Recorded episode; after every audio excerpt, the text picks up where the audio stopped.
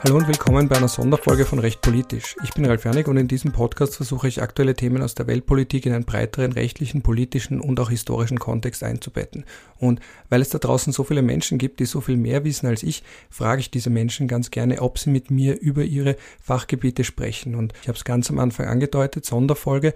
Es ist eine Sonderfolge, wo ich eingeladen habe Dr. Stefan Meister, um mit mir zu sprechen über den Konflikt zwischen Bergkarabach bzw. der sogenannten Republik Arzach, ein Scheinstaat, also ein nicht anerkannter Staat, der vielleicht, könnte man sagen, die drei Elemente von Staatlichkeit erfüllt, also Staatsgebiet, Staatsvolk und Staatsgewalt, wobei hier natürlich auch ein gewisses Abhängigkeitsverhältnis mit Armenien besteht und insofern kann man sich fragen, inwiefern ist dieser Staat voll souverän. Das ist aber im Moment ohnehin eine akademische Frage. Warum?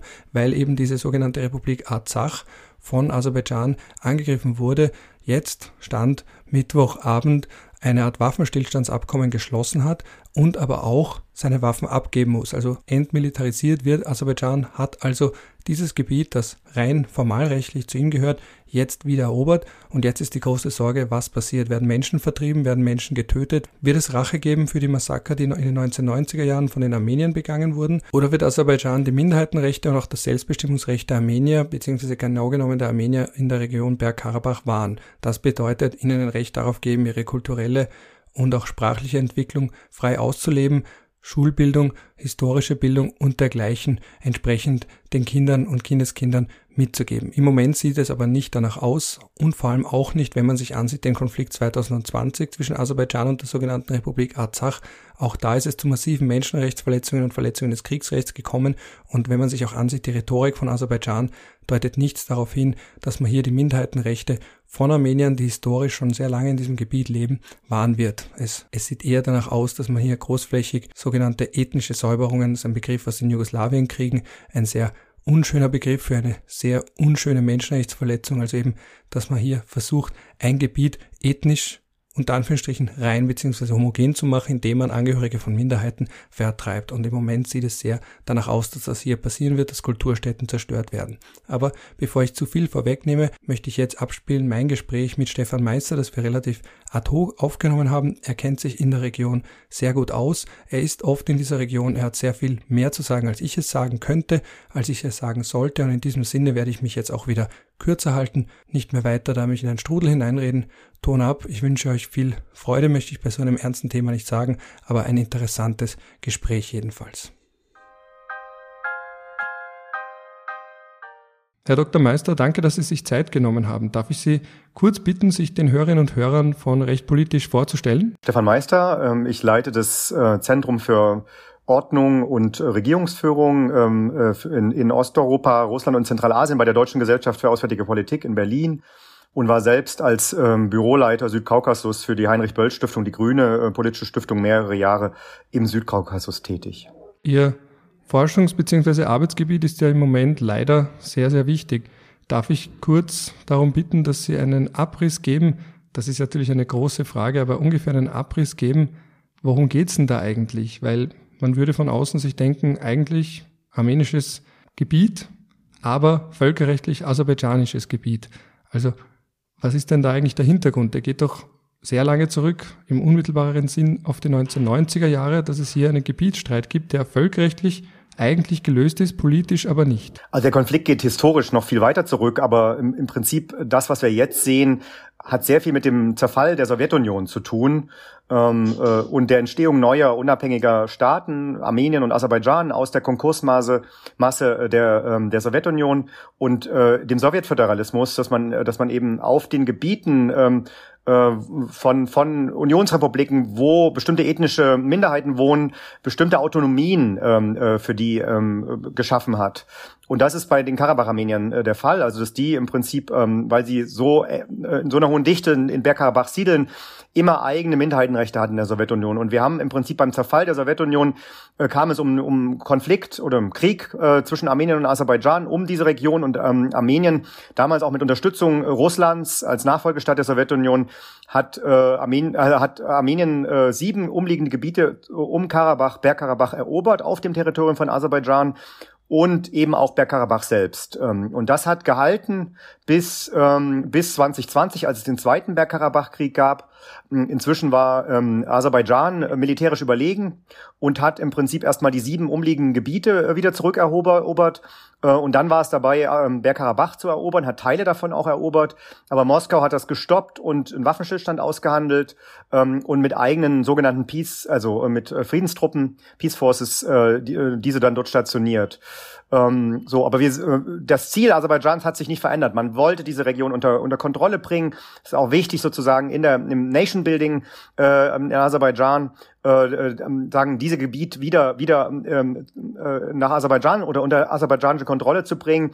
Und man hat im Prinzip systematisch ähm, seit dem Krieg 2020 darauf hingearbeitet, das, was jetzt passiert, dass man sich das militärisch holt. Sie haben es schon angesprochen, der Konflikt reicht viel weiter zurück. Bei jedem Konflikt versucht man herauszufinden, dass es irgendwo einen Ursprung gibt. Und da kann man zurückgehen ins 18., 17. Jahrhundert. Wo würden Sie persönlich denn den Ursprung dieses Konflikts verankern? Also ich glaube, es ist viel komplizierter, als, äh, als dass ich das jetzt hier darstellen könnte. Ähm, wir haben ja hier Großreiche gehabt ähm, und, und letztlich keine, keine Staaten, also zumindest in der Neuzeit äh, auf diesem Territorium. Das heißt, wir haben das Osmanische Reich gehabt, das Russische Reich gehabt, das Persische Reich gehabt. Ähm, wir haben die Armenier, die ähm, äh, unter Teilen der heutigen Türkei äh, gesiedelt haben und dann ja Anfang des, äh, des 20. Jahrhunderts äh, vertrieben worden sind. Ähm, und wir haben Aserbaidschan, was im Prinzip als Staat äh, erst ähm, äh, Anfang des 20. Jahrhunderts überhaupt äh, entstanden ist. Ähm, also ähm, ich würde sagen, der Konflikt geht weiter zurück in, in die Neuzeit, aber ähm, ich denke, dieses, ähm, diese Staatswerdung ähm, äh, Anfang des 20. Jahrhunderts, die Vertreibung der Armenier aus, äh, aus der Türkei, ähm, äh, ja, in, in, in diese Gebiete, Russland dann als Schutzmacht auch der Armenier, ähm, ich denke, das ist ein wichtiges Ereignis. Äh, und ähm, dabei ist es auch zu, ähm, zu Massen, also zu, zu Tötungen gekommen, ähm, zu ethnischen Konflikten auch gekommen. Aber die bl wirklich blutigen Konflikte, die hat es dann ähm, erst Ende der 80er, 1980er und Anfang der 1990er Jahre äh, gegeben. Es wird ja auch immer wieder gesagt, dass eben, und das macht man ja gerne bei Kriegen, vor allem dann, wenn Menschen sich nicht so gut damit auskennen, dass beide Seiten Massaker verübt haben. Kann man das von außen in der Form sagen oder sieht man doch ein Übergewicht? Äh, oder anders gefragt, kann man sagen, es gibt die, und jetzt sage ich das bewusst mit Anführungsstrichen, die Guten und die Bösen hier, oder ist es wirklich so dieses klassische Muster, ja, beide Seiten haben sich was zu Schulden kommen lassen. Wie geht es Ihnen damit, wenn Sie so etwas hören oder lesen? Ich würde das so sehen, dass beide Seiten ihren Anteil daran haben und es gab im Prinzip Massaker ähm, Anfang der 90er Jahre auf beiden Seiten. Also Armenier haben äh, in bestimmten Städten massenweise Aserbaidschaner getötet. Es zu Vertreibungen auch von Aserbaidschanern vom Territorium, ähm, äh, sowohl aus diesen, von diesen sieben umliegenden Provinzen gekommen, aber auch aus Aserbaidschan, äh, aus Armenien selbst. Und umgedreht gab es dann Racheaktionen auf aserbaidschanischer Seite. Also der, im Prinzip der Kollaps von staatlicher Macht und des Gewaltmonopols mit dem Ende der Sowjetunion ähm, und es, man kann jetzt nicht sagen, äh, die Aserbaidschaner, weil sie ein autoritärer Staat sind, sind hier die Bösen. Auch wenn man das natürlich zu verurteilen ist, was hier was jetzt gerade passiert, ja, weil es einfach äh, völkerrechtlich nicht akzeptabel ist, äh, Menschen zu töten, Kriege zu beginnen.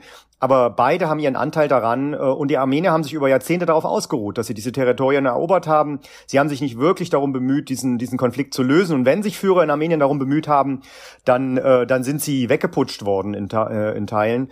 Ähm, also äh, in der Hinsicht haben beide ihren Anteil. Und völkerrechtlich muss man sagen, klar geht es auch um Selbstbestimmungsrecht der Völker und dieser Ethnie, aber es geht eben auch um territoriale Integrität Aserbaidschans.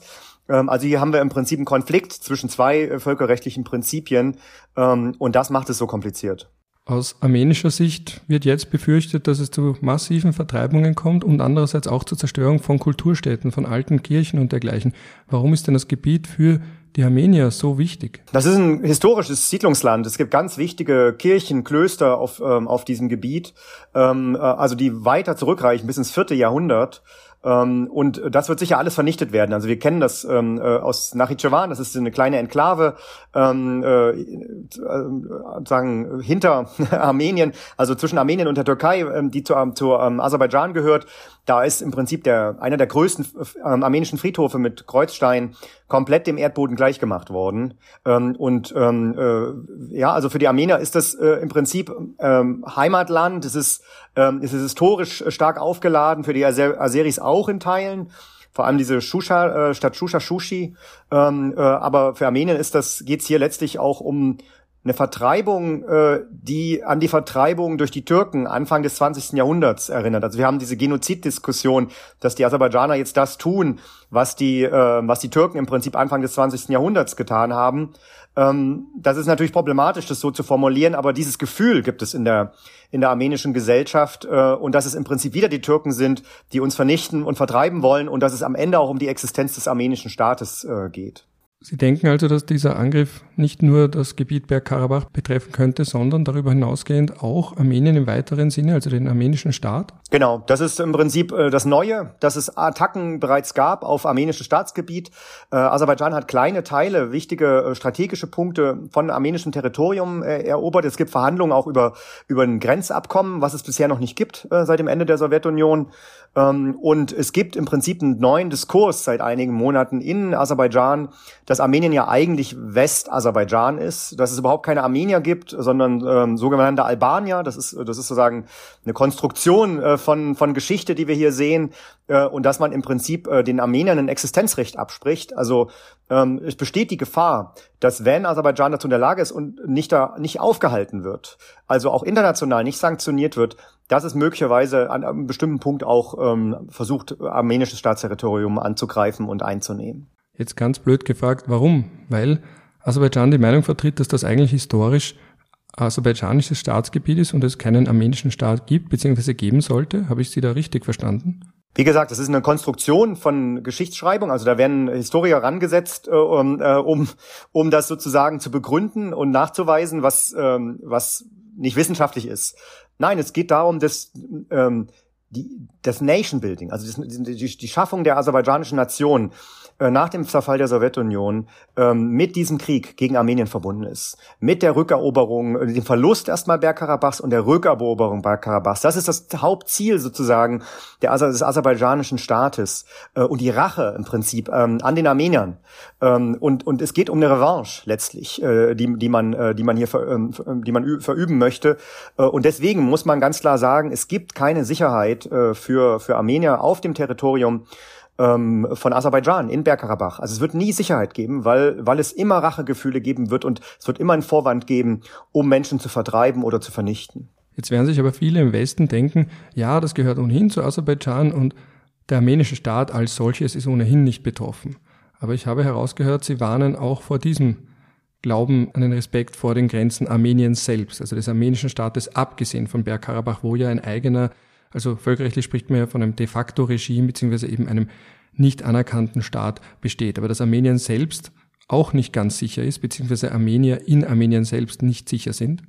Ich, würde sogar sagen, es geht um viel mehr. Es geht um letztlich darum, dass Aserbaidschan hier einen Präzedenzfall geschaffen hat, dass man eben nicht mit multilateralen Formaten wie der OSZE-Minsk-Gruppe, die ja mal für diese für diesen Konflikt zuständig war, ähm, nicht mit friedlichen Verhandlungen und Mediationen ähm, eine Konfliktlösung erreicht, sondern wenn man mehr Waffen hat, äh, wenn man die richtigen äh, Partner hat, dann kann man sich das zurücknehmen, was man glaubt, dass einem das gehört und äh, koste es, was es wolle, auch mit Blick auf Menschenleben, Kulturgüter und dergleichen. Äh, und für mich ist das ein Bankrott auch ähm, der der Welt westlichen, der europäischen, aber auch der US-amerikanischen äh, demokratischen Diplomatie, also äh, Diplomatie, also von demokratischen Staaten, dass man das im Prinzip akzeptiert, dass man äh, diesen Krieg, der, der sich angekündigt hat, ähm, äh, einfach ähm, kommen lässt ähm, und dann ähm, im Prinzip das kritisiert und Lippenbekenntnisse abgibt, aber dass man diesen Präzedenzfall zulässt. Und da, ja und und äh, das lädt ein, das lädt ein, ähm, Herrn Putin die Ukraine anzugreifen und Grenzen zu verschieben. Und das lädt Herrn Aliyev letztlich ein, äh, an einem bestimmten Punkt Punkt, wenn er das Gefühl hat, er kann das, auch die Grenzen mit Blick auf den, also den armenischen Staat zu verschieben. Was für ein strategisches Interesse kann denn da dahinter stecken oder geht es da um Ressourcen? Also man versucht ja dann eine Erklärung zu finden, die nicht nur auf Politik beziehungsweise auf eine obskuren äh, Interpretation von Geschichte beruft. Warum macht man das anders gefragt? Es geht um Legitimation autoritärer Staaten. Also Ali, äh, Aliyev hatte vor dem äh, ähm, zweiten Karabach-Krieg äh, ist er massiv innenpolitisch unter Druck gekommen. Äh, es ist eine sehr arme Gesellschaft. Äh, Aserbaidschan praktisch in ähnlichen Einkommenshöhe äh, wie äh, wie Armenien, äh, aber reich an Öl und Gas. Ähm, und viele haben gefragt, warum bekommen wir nichts davon ab, aber die Elite, die korrupte Elite bereichert sich selbst äh, massiv.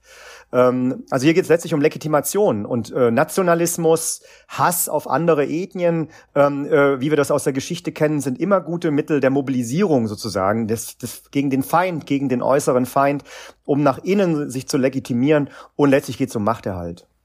Armenier und Aserbaidschaner sind ja jetzt keine Brüder, aber sie sind gleichzeitig jetzt auch nicht notwendigerweise unter Anführungsstrichen ewige Feinde. Aber gibt es da so eine Art Mythos, dass man sagt, die zwei verstehen sich nicht oder können sich nicht verstehen oder gab es eine Zeit, wo die ganz normal friedlich nebeneinander gelebt haben und es gab eigentlich keine Probleme und jetzt im Nachhinein versucht man so zu tun, als gäbe es hier eine historisch gewachsene Feindschaft? Genauso würde ich das sehen. Also in der Sowjetunion und auch davor, das sind ja multiethnische Gebiete, multireligiöse Gebiete ähm, gewesen, wo, wo immer Armenier und Aserbaidschaner, auch Georgier äh, und andere Ethnien äh, nebeneinander gewohnt haben und nie ein Problem damit hatten. Jeder hatte eine andere Rolle sozusagen. Die einen waren Händler, die anderen äh, waren eher Kaufleute.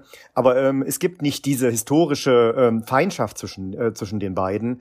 Äh, und auch äh, wenn sie mit älteren Menschen leben, die die Sowjetunion noch erlebt haben, die Nachbarn hatten, armenische Nachbarn, aserbaidschanische Nachbarn, von, der jeweils anderen Ethnie, die auch sagen, nicht alle alle sind schlecht. Wir haben, wir haben, wir haben eng zusammengelebt. Wir haben, wir haben uns ausgeholfen, auch in schwierigen Zeiten. Ähm, äh, ja, also ich glaube, dass, dass das etwas Konstruiertes ist und etwas Instrumentalisiertes ist. Und das sehen wir vor allem an der jungen Generation, die diese Erinnerung nicht mehr hat und die vor allem äh, mit Hass auch gefüttert wird. Ähm, wir sehen in Aserbaidschan Schulbücher, die, äh, die, wo genau diese, diese Geschichte auch erzählt wird, ähm, dass die Armenier sozusagen Erzfeinde sind äh, der Aserbaidschaner. Und das stimmt einfach nicht. Vielleicht noch ganz kurz auf die weitere geografische und auch andere Konstellationen Bezug nehmend. Es wird dann ja auch gesagt, also ich fange mal im Kleinen an, äh, ich war vor ein paar Monaten in Georgien auch und da hat man mir zum Beispiel gesagt, dass die Georgier eigentlich keine so großen Freunde der Armenier sind und sich aus dem über weite Strecken heraushalten. Gibt es da irgendeine Rolle, die Georgien spielt oder ist das auch, äh, kann, können Sie das bestätigen, was ich als Eindruck dort vermittelt bekommen habe? Dass, dass Georgien kein Interesse an diesem Konflikt hat, beziehungsweise auch nicht an den Armeniern, auch wenn man unter Anführungsstrichen zumindest beide christlich sind, während Aserbaidschan ein muslimisches Land ist, spielt das da keine Rolle? Das hat mehrere Elemente. Also es gibt armenische und aserbaidschanische Minderheiten auf dem Territorium von Georgien. Also die haben eigene Minderheiten aus beiden Ländern, was logisch ist, historisch gewachsen. Ähm, äh, und deren Sicht leben die ganz normal in Georgien in, in, miteinander. Ähm, für Georgien ist aber letztlich Geopolitik und Ökonomie hier wichtig. Äh, die wichtigsten Pipelines aus ähm, Aserbaidschan, Öl- und Gaspipelines, laufen über georgisches Territorium, ähm, dann Richtung Schwarzmeerhäfen oder Richtung Türkei. Äh, und Georgien äh, ist damit unabhängig von Russland geworden, äh, mit Blick auf Gaslieferungen ähm, und Öllieferungen, ja, indem es eben sich diversifiziert hat. Und dann natürlich hat es Vorteile von diesen, von diesen Transitpipelines. Es ist eine wichtige ähm, Transitroute auch für, für, für Waren und Produkte vom, vom Schwarzen Meer, Türkei Richtung Aserbaidschan, Kaspisches Meer und dann Zentralasien, Asien. Ähm, so, es hat einfach ökonomische Vorteile davon und, und sieht jetzt nicht, also es gibt ja diese Initiativen, dass man dass man vermittelt zwischen den beiden von georgischer Seite, aber äh, man hat nicht das Interesse, da reingezogen zu werden, man hat nicht die Macht da, da, dazu. Ähm, und es gibt eine gewisse Konkurrenz auch in der Region miteinander, wo die Georgier sich eigentlich wie soll ich das sagen? Ich will das jetzt nicht zu negativ ausdrücken, aber die, die schauen eher herab auf die Armenier und in Teilen auf die Aserbaidschaner. Die sehen sich eher als Teil Europas und das sind sozusagen die Länder, die eher Teil ähm, dieser, dieser arabischen Welt oder, oder auch ähm, ähm, Asiens oder Zentralasiens sind.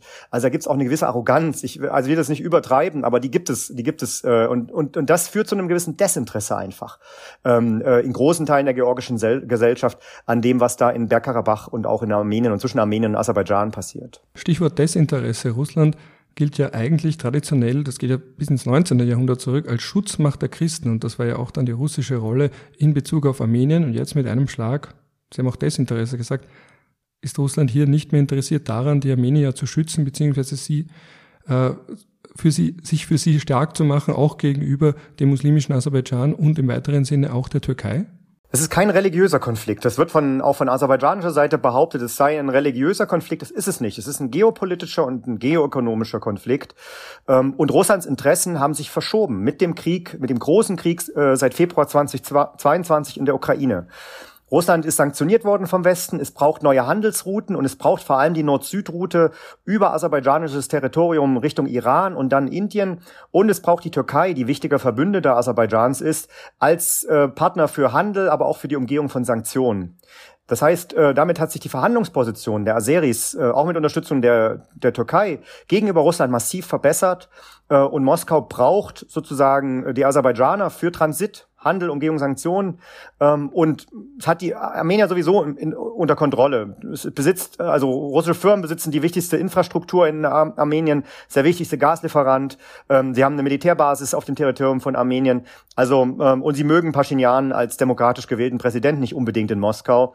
Ähm, also in der Hinsicht ähm, ähm, äh, interessiert man sich nicht wirklich für für Armenien. Hat man sich nie interessiert. Man hat Waffen an beide äh, Länder über über Jahrzehnte verkauft seit dem Ende der Sowjetunion Religion und so eine Art Machtbalance äh, erhalten. Also es geht hier nicht um Religion in erster Linie. Stichwort Waffenverkäufe. Israel hat ja auch an Aserbaidschan Drohnen geliefert und anderes Kriegsmaterial, wenn ich es richtig sehe. Hat Israel irgendein anderes Interesse als Waffenverkäufe hier auch? Kommen die da auch noch in irgendeiner Form hinein? Natürlich. Israel äh, ja, liefert nicht nur Waffen, sondern auch Überwachungssoftware, ähm, äh, Spionagesoftware äh, an, an Aserbaidschan. Aber es geht vor allem um den Iran. Ähm, Aserbaidschan ist ein wichtiger Partner äh, Israels ähm, äh, bei der Ausspionierung von Iran. Es ist im Prinzip ein Partner auch, ähm, äh, um Iran unter Druck zu setzen. Armenien kooperiert aufgrund seiner geopolitischen Lage mit, äh, mit, mit Iran, also energiepolitisch, ökonomisch. Ähm, und Israel nutzt Aserbaidschan im Prinzip, um äh, Iran zu schwächen und unterstützt es deshalb auch. Und es geht um den Zugang letztlich, das muss man auch sagen, eine gute Beziehung zur Türkei die wichtig ist äh, für, äh, für Israel. Jetzt habe ich schon fast den Eindruck, dass alle auf Aserbaidschan angewiesen sind, also die Türkei, Russland, selbst Israel interessiert daran an guten Beziehungen ähm, und gleichzeitig Armenien von allen alleine gelassen wird, auch die USA und Europa kein allzu starkes Interesse an Armenien geopolitisch jetzt haben dürften. Ist dieser für mich fatale Eindruck richtig? Ich glaube, es ist überschätzt und es sind eben auch andere Dinge, äh, die wichtig sind. Also eben die Frage, was für Werte hat man? Äh, wie, wie geht man, äh, akzeptiert man es, dass man mit Waffengewalt ähm, Länder erobert und, und solche Präzedenzfälle zulässt? Und wird das nicht Nachahmer geben, wenn man darauf reagiert? Ähm, es ist sicher so, dass durch den Krieg gegen die Ukraine seit 2022 die Transitkorridore nicht nur für Russland, sondern auch für Europa Richtung Asien ähm, äh, über den Südkaukasus äh, und eben auch über Aserbaidschan wichtiger geworden sind. Dass Aserbaidschan nicht unwesentlicher äh, Gaslieferant auch äh, für, für Europa und die EU-Mitgliedstaaten geworden ist. Also in der Hinsicht hat es hier einfach auch äh, eine gewisse Verhandlungsmasse.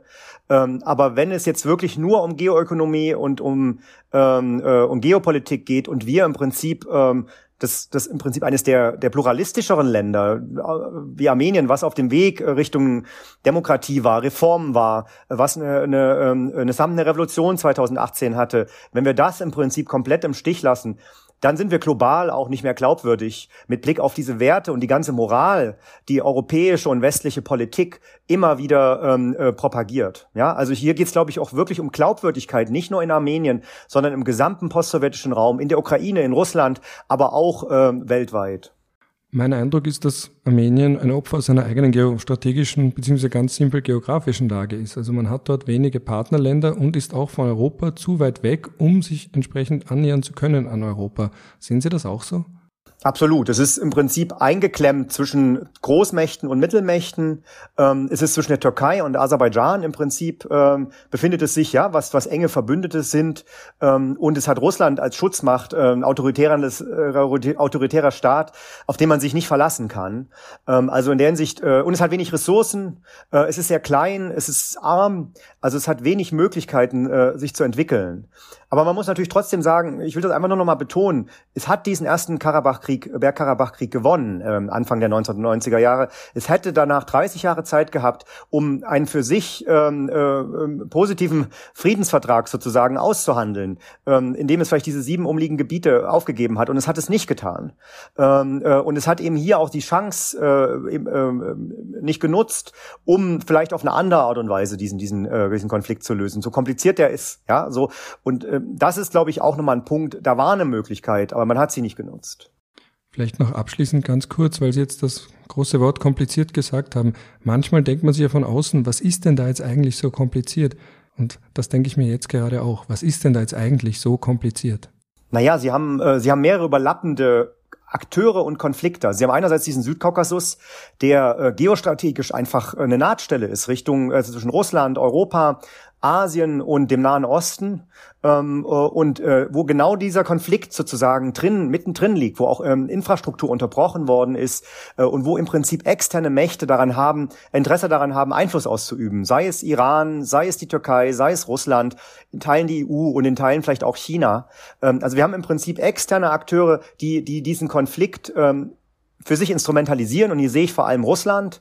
Ähm, äh, und äh, und dann haben wir im Prinzip einen inneren Konflikt, der aus der Zerfallsmasse der Sowjetunion entstanden ist, einen ethnischen Konflikt, äh, der Teil des Nation Buildings auf beiden Seiten geworden ist ähm, äh, und der dadurch so komplex geworden ist, dass sie dass sie mit Mediation, mit äh, People-to-People-Contacts und diesen ganzen Dingen äh, in den letzten 30 Jahren nicht viel erreicht haben. Äh, und äh, und wir sehen sozusagen eben auch, dass man mit Waffengewalt äh, inzwischen bestimmte Dinge tun kann kann und dass die globale Ordnung im Sinne von multilateralen Institutionen, im, im, Sinne von internationalem Recht, äh, Menschenrechten ähm, auch nicht mehr funktioniert. Ja, so und das ist im Prinzip hier ein Brennglas in einer ganz kleinen Region, wo all diese geopolitischen, ethnischen ähm, äh, Infrastrukturthemen äh, sozusagen alle zusammenkommen ähm, und, und ein, einfach ein, ein verzwicktes Gemisch sozusagen schaffen. Vielen Dank dafür, dass Sie hier das ein wenig für mich und die Hörerinnen und Hörer aufgedröselt haben. Ich habe herausgehört, dass Sie jetzt nicht sonderlich positiv gestimmt sind über die weitere Entwicklung und dass man mit dem Schlimmsten rechnen muss. Sehe ich das richtig? Genau. Ich gehe davon aus, also möglicherweise hält der Waffenstillstand, aber es ist auch davon auszugehen, dass Aserbaidschan einen Vorwand finden wird, um erneut anzugreifen. Äh, es wird darum gehen, die Armenier aus der Region zu vertreiben, wenn man sie nicht tötet. Äh, und es wird darum gehen, alles, was armenisch ist, ähm, Klöster, Kirchen, Friedhöfe, äh, im Prinzip dem Erdboden gleich zu machen, um alles, was an Armenien erinnert, im Prinzip zu, ähm, zu tilgen, sozusagen aus dieser Region.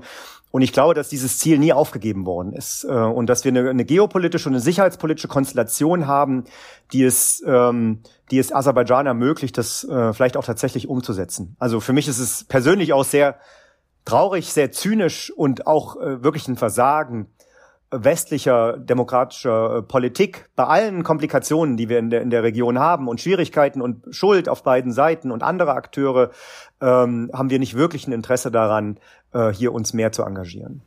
Das ist ein trauriges Schlusswort, aber ich interpretiere es als Schlusswort. Vielen Dank, dass Sie vorbeigeschaut haben. Sehr gerne.